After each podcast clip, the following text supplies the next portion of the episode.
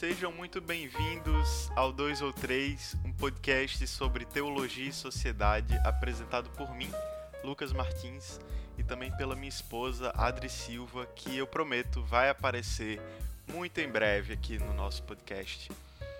A CRU Brasil, organização missionária que agora em 2020 está completando 50 anos, me convidou para ministrar essas cinco reflexões que você tem ouvido aqui sobre sustento missionário e eu decidi compartilhar isso tudo aqui com vocês no nosso podcast. Se você ainda não ouviu, nós já falamos sobre o sustento dos levitas, o sustento de Jesus, o sustento dos discípulos de Jesus e agora é o nosso quarto episódio sobre o sustento financeiro do apóstolo Paulo. Tem gente que diz que ele só fazia tendas, tem gente que diz que ele levantava sustento por meio de ofertas, enfim, como é que o apóstolo Paulo se sustentava financeiramente? Se você está gostando dessa série, compartilhe com seus amigos, especialmente aqueles que já são missionários ou que querem ser. E claro, siga a gente nas redes sociais, principalmente o Instagram, lucasfmss e adri.silvamartins para acompanhar o nosso ministério, a nossa família e tudo mais. Fique agora com o quarto episódio sobre o sustento do apóstolo Paulo e que Deus te abençoe.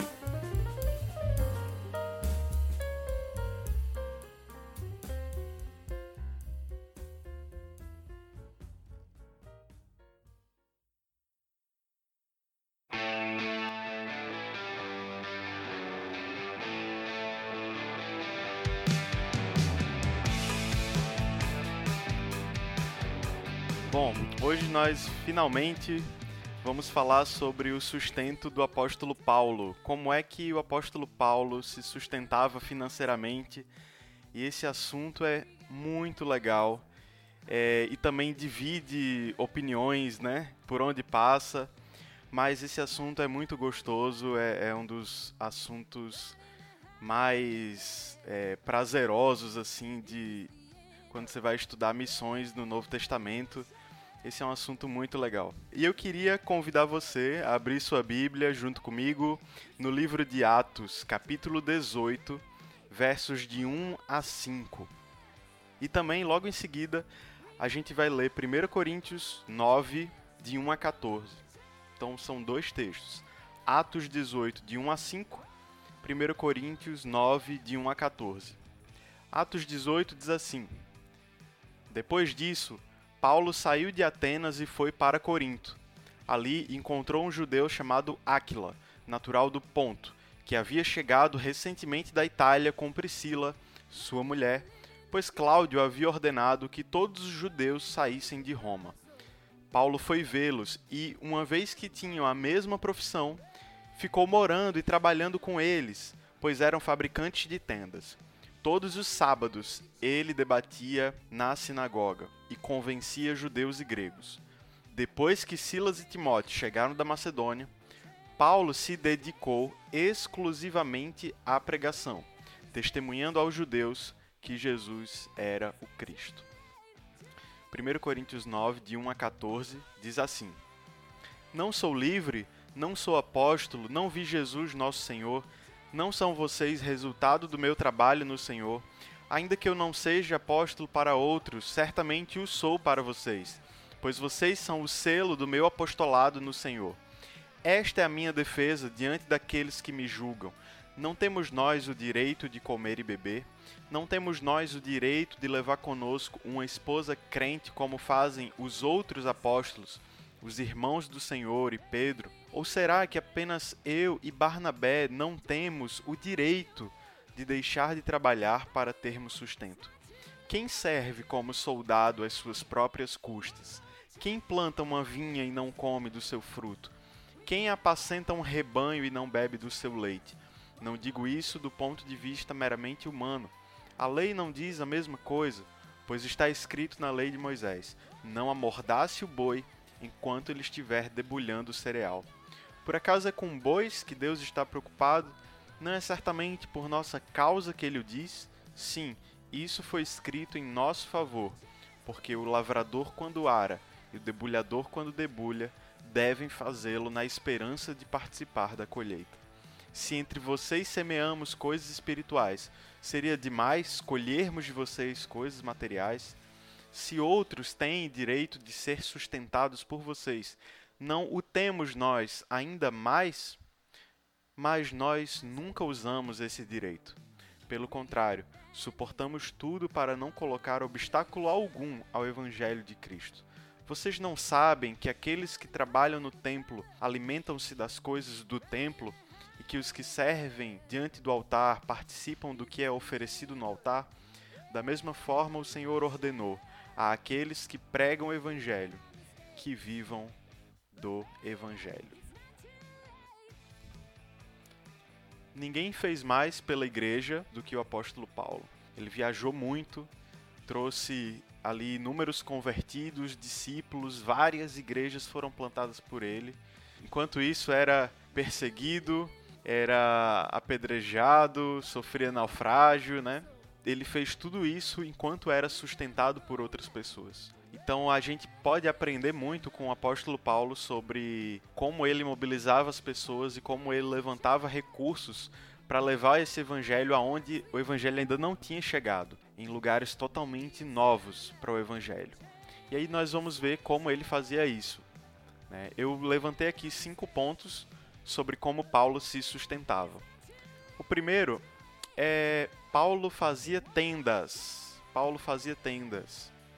E eu já ouvi muito, não sei você, mas eu já ouvi muito isso assim. Bom, Paulo, ele fazia tendas, então por que você como missionário não faz o mesmo? Não arruma um trabalho, não arruma uma, profissão que lhe dê um salário aí, e aí no teu horário oposto, no, no outro turno, você é missionário. Como se esse fosse o modelo mais ideal da vida de Paulo, como se Paulo tivesse feito tendas em todos os lugares e como se todos os missionários, todos os apóstolos fizessem isso. É como se esse fosse o modelo mais bíblico de todos. Eu já ouvi muito isso e eu por um tempo eu cheguei a acreditar nisso também, de tanto que eu ouvia, de tanto que as pessoas falavam isso para mim. Então, quando eu comecei a conhecer melhor a política da CRU, né, e descobri também que é política também de outros ministérios, aí eu vi, nossa, realmente Paulo não fazia tendas em todas as cidades. Ele fazia tendas em alguma cidade que requeria um objetivo específico, que tinha um contexto cultural ali, que ele necessitava fazer tendas para algum objetivo que ele tinha em mente, seja ganhar mais pessoas, seja fugir de algum escândalo, seja dar um exemplo. Quero mencionar aqui três cidades que Paulo fazia tendas. E a Bíblia só relata que ele fez nessas três. Só tem essas três aqui. Ele viajou para dezenas de cidades e ele só fez tendas nessas três. A primeira cidade foi Tessalônica. 2 Tessalonicenses, capítulo 3, verso 8 e 9. 2 Tessalonicenses, capítulo 3, verso 8 e 9 diz assim: Nem de graça comemos o pão de homem algum, mas com trabalho e fadiga, trabalhando noite e dia, para não sermos pesados a nenhum de vós. Não porque não tivéssemos autoridade, mas para vos dar em nós mesmos exemplo, para nos imitardes. Porque quando ainda estávamos convosco, vos mandamos isto: que se alguém não quiser trabalhar, não coma também. Embora Paulo tenha passado apenas pouco tempo com aquela igreja de Tessalônica, ele percebeu que os membros eram preguiçosos que falavam que ah, Jesus estava vindo mesmo, é, Jesus está vindo mesmo, então para que trabalhar, né? Já que ele já está vindo. E aí Paulo, além de corrigir a parte escatológica dele, né, essa crença deles, além de explicar melhor como a segunda vinda de Cristo iria funcionar, é, dando alguns detalhes ali, né, não tudo, claro, mas dando algumas informações que eles precisavam saber, ele também demonstrou com seu exemplo que acreditar em Cristo e na segunda vinda não significa deixar de trabalhar, mas significa também trabalhar duro. Né? Então Paulo trabalhou quando ele estava em Tessalônica também para dar exemplo para aqueles irmãos que estavam ali é, relaxados, preguiçosos e até usando teologia como desculpa para não trabalhar. Então Paulo fez tendas em Tessalônica. A outra cidade que ele fez isso, que ele trabalhou, foi a cidade de Éfeso. A gente lê isso lá em Atos 20, versos 33 e 35. Ele diz: De ninguém cobicei a prata, nem o ouro, nem o vestuário. Sim, vós mesmos sabeis que para o que me era necessário a mim e aos que estão comigo, estas mãos me serviram. Tenho-vos mostrado em tudo que, trabalhando assim, é necessário auxiliar os enfermos e recordar as palavras do Senhor Jesus que disse: Mais bem-aventurada coisa é dar do que receber. Então, Paulo trabalhou também em Éfeso. Eu acredito que provavelmente porque aqueles convertidos começaram a parar de comprar os ídolos da deusa Diana. Não sei quem lembra dessa história, né? E ele meio que quebrou o comércio de ídolos, né, para essa deusa, quebrou ali o turismo da cidade também. Então, provavelmente uma crítica que Paulo ouvia é que ele era movido por cobiça, né, ou por ganância. Ele estava pregando o evangelho em busca de lucro pessoal, uma vez que ele quebrou a concorrência, digamos assim, né? Então ele nesse nessa cidade, nesse contexto, ele escolhe abrir mão de ser sustentado para se livrar dessas falsas acusações e assim ganhar ainda mais pessoas. Tá? Paulo era um grande estrategista missionário nesse sentido. A outra cidade que nós lemos no começo desse, dessa reflexão foi a cidade de Corinto, onde o texto fala literalmente que Paulo fez tendas por um tempo e o texto também diz que, pelo fato dele fazer tendas, trabalhar lá com Áquila e Priscila, ele só pregava aos sábados. Né? Ele só pregava aos sábados. Mas assim que Silas e Timóteo chegam da Macedônia, trazendo então da Macedônia aquelas ofertas, ele faz a transição aí de. Como chama na cru? Modalidade? Não me lembro agora ele sai de missionário de tempo parcial e ele vai para ser missionário de tempo integral, né? E o texto diz, o verso 5, que é, ele vai se dedicar exclusivamente à pregação. Assim, quando ele recebe ajuda financeira suficiente, ele passa, ele migra, né? Ele manda uma carta pro RH, pede essa mudança aí de status na CRU. e ele foi para o, o, ser missionário de tempo integral. Agora, com certeza, aquela igreja também, aquela, aquela cidade, aquelas pessoas também eram já naturalmente desconfiadas do ministério de Paulo, né? Então pode ser que em outro momento ele, ele tenha voltado a trabalhar, como ele vai falar nas cartas, né? 2 Coríntios, 1 Coríntios. Pode ser que em outro momento ele tenha voltado de novo a trabalhar para fugir mais uma vez da, dessa reprovação, né? Ele fala a fim de não ser reprovado por vocês. O fato aqui é que Paulo estava disposto a qualquer coisa, inclusive abrir mão de ser missionário de tempo integral para que mais pessoas pudessem ouvir o evangelho. Então, o que a gente vê aqui é que essa não era a regra do ministério de Paulo, mas sim uma estratégia que ele usava quando o, o campo missionário dele pedia ou exigia, né? Quando era melhor para a estratégia que ele tinha em mente. Bom, só até aqui a gente já tem muito conteúdo para refletir sobre a nossa vida e sobre as nossas vocações, né? O que Deus está nos chamando para fazer. Mas antes é essencial a gente pensar também qual era essa regra, né? Já que fazer tendas era a exceção, então qual era a regra de Paulo, do ministério de Paulo? E a gente leu isso em 1 Coríntios 9, quando ele diz que, é, embora tivesse esse direito de levantar sustento, ele abriu mão desse direito. Ele fala isso explicitamente. Nós temos esse direito, mas nós também abrimos mão desse direito. E então essa era a regra. Ele, o segundo ponto, né? Paulo cria que ele merecia sustento pessoal e ministerial. Ele se considerava digno de sustento, de levantar sustento pessoal e ministerial. Né? Ele coloca isso em 1 Coríntios capítulo 9. Então ele diz: o soldado tem o direito de ter suas despesas pagas, né? pelo Estado, no caso. O fazendeiro come do fruto do seu trabalho. O pastor de ovelhas que tem algum rebanho, ele pode beber do, do, do leite do seu próprio rebanho. Então, qual é a, qual é a ideia aqui, né? ele está demonstrando uma lógica aqui, né? O soldado, o fazendeiro, o pastor, ele diz que a, da mesma maneira como esses essas outras profissões acontecem assim, um obreiro cristão também é digno de receber sustento financeiro. Com isso, ele quer provar um pouco de hipocrisia nos coríntios, né? Ele está sendo até um pouco irônico aqui, tipo, Bom, vocês não falam nada do soldado que tem o direito de ter suas despesas pagas. Vocês não falam nada do fazendeiro, do pastor de, de um rebanho. Mas vocês falam de um apóstolo.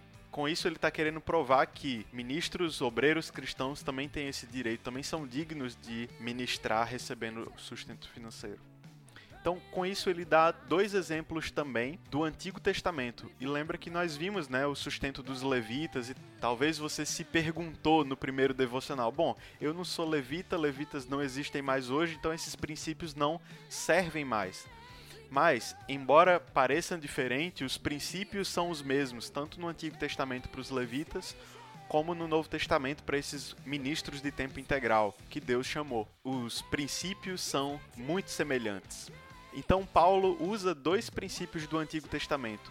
O boi que está debulhando não deve ser amordaçado. O que, que significa isso? Que quando ele está trabalhando, ele deve ser alimentado, né? Enquanto ele está trabalhando, para que ele continue trabalhando. Se o boi for amordaçado, o dono pode ter até algum lucro, né? Porque vai sair mais colheita dali, né? Mas o boi vai morrer rapidamente. Então aquele trabalhador não vai poder ajudar mais o seu, o seu dono, porque ele não foi bem alimentado.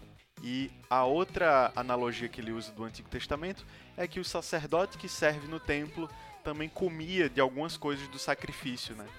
Veja que se os judeus, segundo a lei, cuidavam dos seus líderes espirituais e cuidavam até mesmo dos seus animais, será que os cristãos que não que agora vivem não segundo a lei, mas segundo a graça, não devem cuidar também dos seus líderes espirituais, daqueles que ministram coisas espirituais para o seu próprio crescimento? E aí fica o, o questionamento de Paulo.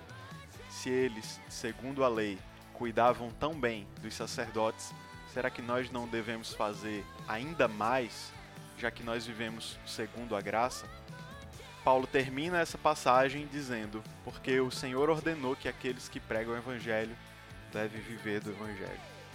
Então parece que se você tem acompanhado até aqui tanto os levitas como o ministério de Jesus, como os discípulos de Jesus e agora o apóstolo Paulo, parece que está tudo interligado, né?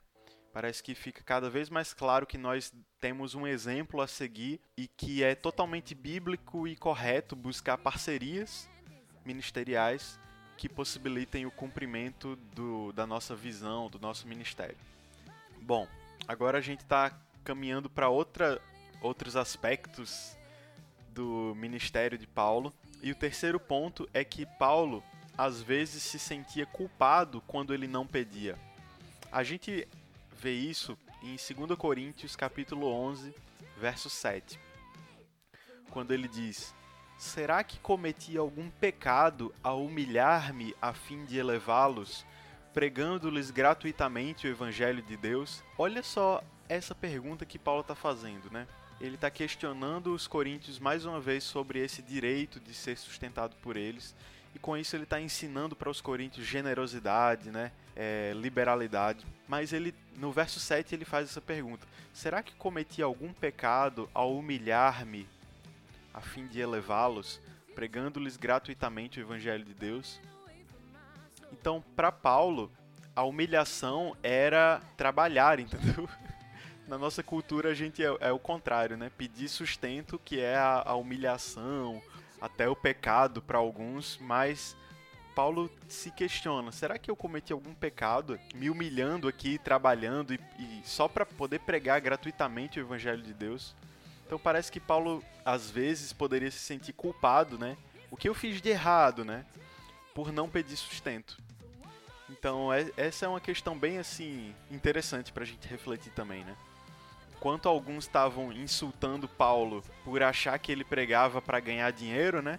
Como em Éfeso, talvez em, em Corinto também tinha algumas pessoas que o criticavam por pregar gratuitamente também Enfim, o fato é que independente da, do jeito como você vá ministrar, você vai ter que lidar com críticas também, né? Se você não levanta sustento, se você levanta. E a gente precisa lidar com isso também, com a sabedoria que Paulo lidava. Um outro aspecto aí do ministério de Paulo em relação ao sustento tem a ver especialmente com a carta que ele escreve aos Romanos. Uma carta que eu particularmente gosto muito, acredito que muitos de vocês também gostam, também tem como sua carta favorita. Paulo escreve essa carta quando ele ainda estava em Corinto. E ele é uma, é uma longa carta, né? a maior carta que ele escreve. Ele ainda não tinha visitado. Eu poderia dizer que essa foi a primeira carta de, de sustento, né? de apresentação ministerial da história da igreja. Claro que, além de querer levantar sustento, o seu objetivo também foi explicar detalhadamente o que era o evangelho, né? até para se apresentar. É, ele se apresenta, diz o que é o evangelho que ele crê, e aí termina que isso virou um, um, um grande documento do cristianismo, né? É como um resumo, uma síntese das principais doutrinas. Mas o intuito principal, digamos assim, além de explicar o evangelho para eles, era levantar sustento entre eles. Né? E a apresentação de Paulo e do evangelho estava ali intrinsecamente relacionada com esse propósito. Paulo queria chegar em Roma, levantar sustento, recolher aí donativos para poder conseguir chegar na Espanha. Que Roma ficava bem no meio do caminho. Fica no meio do caminho, né? Não ficava. E no capítulo 15, você vai ver que ele já havia pregado o evangelho em toda aquela região onde ele estava. Corinto, Éfeso, etc. E agora ele já estava querendo ir lá para o ocidente encontrar no novos grupos não alcançados. Então ele está bem claro isso no verso 24 também, né? Especialmente no verso 24, que ele diz assim: "Espero visitá-los de passagem e dar-lhes a oportunidade de me ajudarem em minha viagem para lá, depois de ter desfrutado um pouco da companhia de vocês." Então, se eu pudesse resumir a carta de Romanos, eu diria que ele escreve aos crentes em Roma uma apresentação clara e convincente do evangelho e do seu ministério, a fim de preparar aqueles crentes para sua visita que estava próxima e para conseguir o apoio deles em sua viagem missionária. Então era uma carta que foi escrita para levantar sustento também. Paulo usava sua comunicação, sua tecnologia disponível na época e também suas viagens para levantar sustento. Então, talvez se Paulo estivesse hoje aqui, né, ele iria usar as tecnologias que estão disponíveis hoje. Instagram, YouTube, WhatsApp, Telegram, ele iria usar tudo que estava à mão dele para trazer pessoas para o seu ministério, para convidar parceiros e assim por diante. Então é uma das coisas que a gente aprende com Paulo. E o quinto ponto sobre o quinto aspecto aqui do, do ministério de Paulo é que ele pedia sustento para o benefício do doador. Paulo pedia sustento para o benefício do doador. O que isso significa? E aí a gente vai lá para Filipenses capítulo 4, principalmente no verso 17, né? Quando ele diz: Não que eu esteja procurando ofertas, mas procuro o que pode ser creditado na conta de vocês. Então ele pedia sustento, mas ele sabia que o maior beneficiado era a própria pessoa que oferta. Né?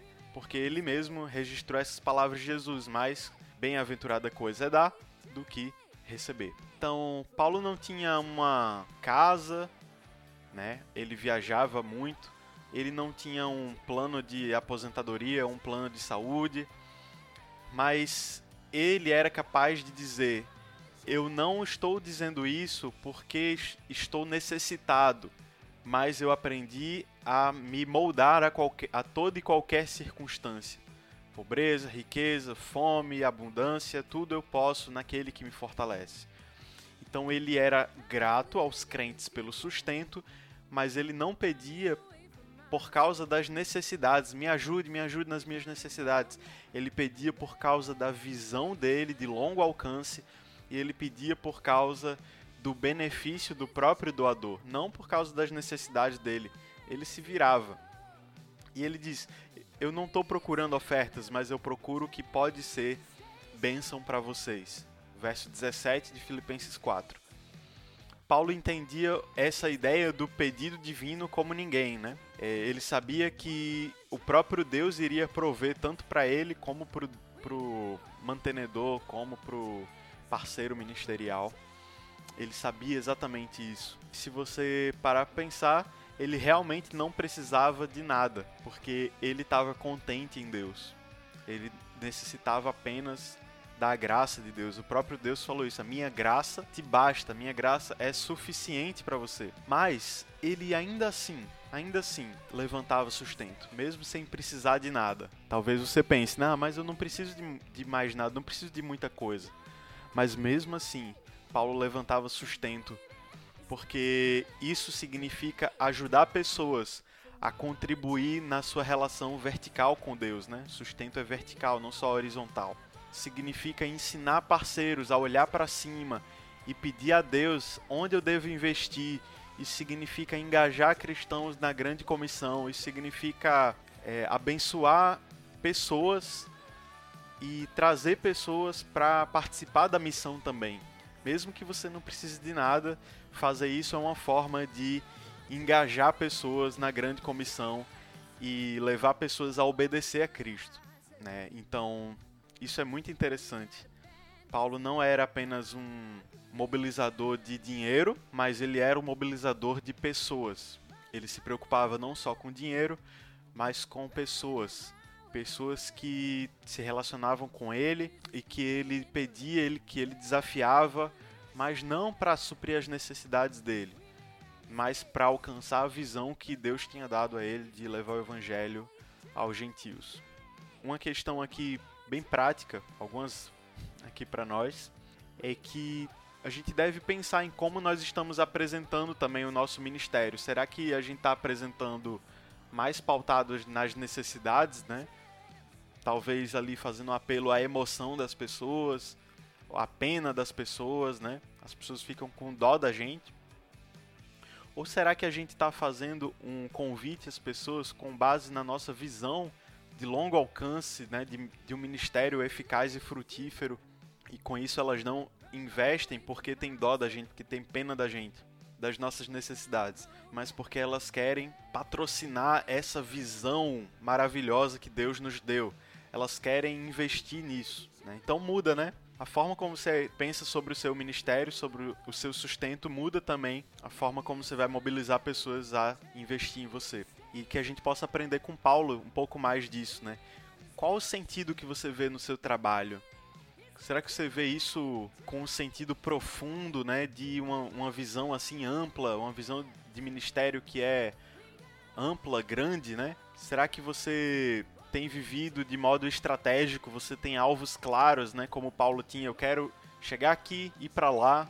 Eu sei exatamente qual vai ser a minha próxima cidade, viver de modo mais estratégico. Será que você tem orado também? A gente vê que a oração permeia todo esse tudo isso aqui que Paulo está fazendo e falando, né? Mesmo que eu não tenha falado explicitamente aqui, a oração está é, conduzindo o ministério de Paulo, suprindo as necessidades e está permeando toda a estratégia dele, né? Que eu falei que ele era um grande estrategista, mas ele era um homem de oração e Deus iria e Deus ia abrindo as portas, fechando aqui e ali. Então, oração, viver de modo estratégico, ver sentido no seu trabalho, ver um sentido profundo no seu trabalho. E pensar que nós somos levantadores de pessoas, não de dinheiro. Nós estamos levantando parceiros, né? não só o dinheiro desses parceiros.